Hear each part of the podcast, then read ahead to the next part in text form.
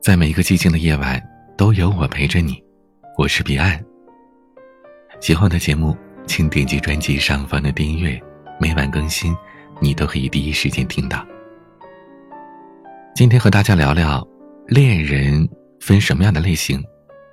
一般来说呢，有两种，一种是在有困难的时候抱怨对方，而另一种，却是在遇到困难的时候，把你搂在怀里。过马路的时候，会小心翼翼地把你挡在里侧；外出旅游的时候，会提前做好攻略，让你玩得开心；又或者在迷路的时候，嘴上说你路痴，然后牵起你的手。舌头有被牙齿咬到的时候，情侣之间的磕磕绊绊难免会有。但遇到问题，其实是你们两个去战胜问题，而不是你。和他之间的对抗，双方站在统一的战线，这才是维持深厚感情的基石。而优秀的恋人擅长解决矛盾。一段关系的质量高不高，在很大程度上就是看两个人是否同心。爱人与爱人之间，就更是这样了。在做家务的男人这个综艺当中。张歆艺在网上买了一些窗户膜回来，准备贴在客厅的窗户上，但是按尺寸裁好之后，却发现自己裁出来的窗户膜短了。但这时袁弘并没有指责他，而是调皮的说：“嗯，那肯定是那窗户不对，打他。”很多人看到这儿都笑了。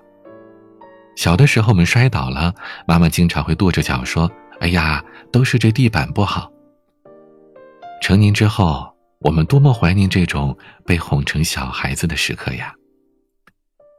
生活里经常是这种无伤大雅的小错，处理得好，感情自然而然就会朝着好的方向发展。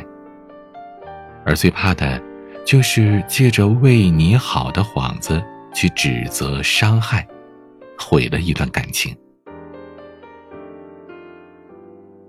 一对夫妻约定一起出国游玩，却在出国的轮船上因为一个法语单词的发音争辩了起来。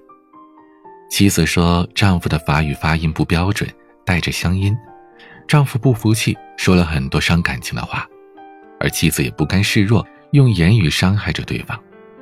最后，两个人找了一个法国人来做公断，结果是妻子对了，丈夫错了。但赢了的妻子却觉得非常无趣，很不开心。这个故事当中的妻子就是杨绛，她逐渐的发现，两个人的关系变脆弱，恰恰就是从这样的对抗开始的。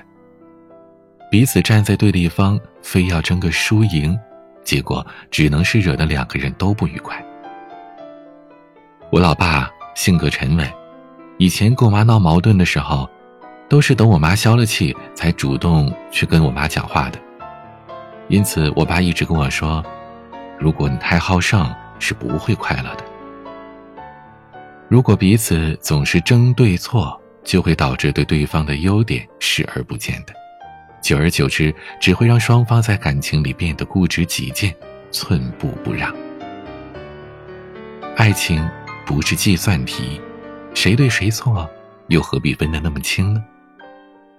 女人想要男人哄一哄，男人想让女人撒个娇，和对方站在一边，把问题放在另一边，能这样解决问题，彼此双方才会更加的心贴心。我有位听友叫晚风，她曾经给我发私信，说有一次呢，和男朋友因为过度开销，所以月末的时候连点外卖都得用花呗。某一天下午，两个人在家里东翻西翻，竟然惊喜地翻出一盒之前买的自热小火锅。就在两个人吃着这碗热腾腾的火锅时，她男朋友突然摸了摸她的头，对她说：“宝贝，下个月我一定不会再让这种事情发生了。”在那个瞬间，她感受到了一种莫名的安心和信任。以后的每个月开始。她男朋友也都制定着严格的工资规划，他们再也没有过上用花呗点外卖的日子了。安心，或许就是这样，在一件件生活当中的小事上，它总能让人在心口涌出一股热流，暖暖的。其实，无论是甜蜜也好，道歉也好，甚至是吵架也罢，本质上都是在考验双方是否能够同心去面对问题，而能一起解决问题，才是让人在感情里变得舒适。这份舒适与安心，正是我们爱与被爱的底气。我不会走，你也不会离开，这样就够了。成年人的关系存在的意义，不在于对错，而是无论对错，那个最重要的人一定都会站在你的身边。在爱人之间的相处中，最难得的是互相体谅和包容。尤其在面对问题的时候，要懂得，问题是问题，而我和你始终是我们。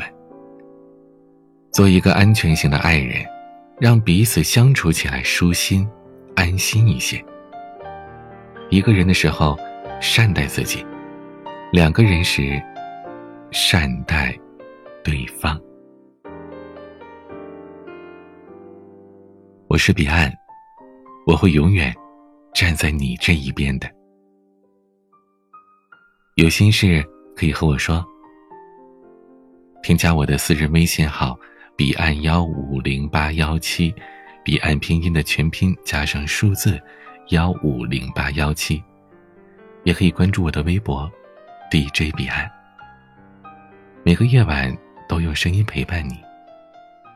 我是彼岸，晚安。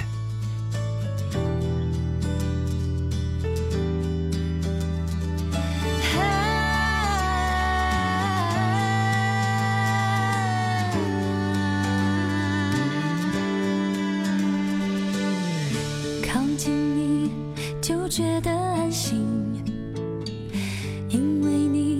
双爱笑眼睛，你笑我猫一样好奇，聪明里偏又透着傻气。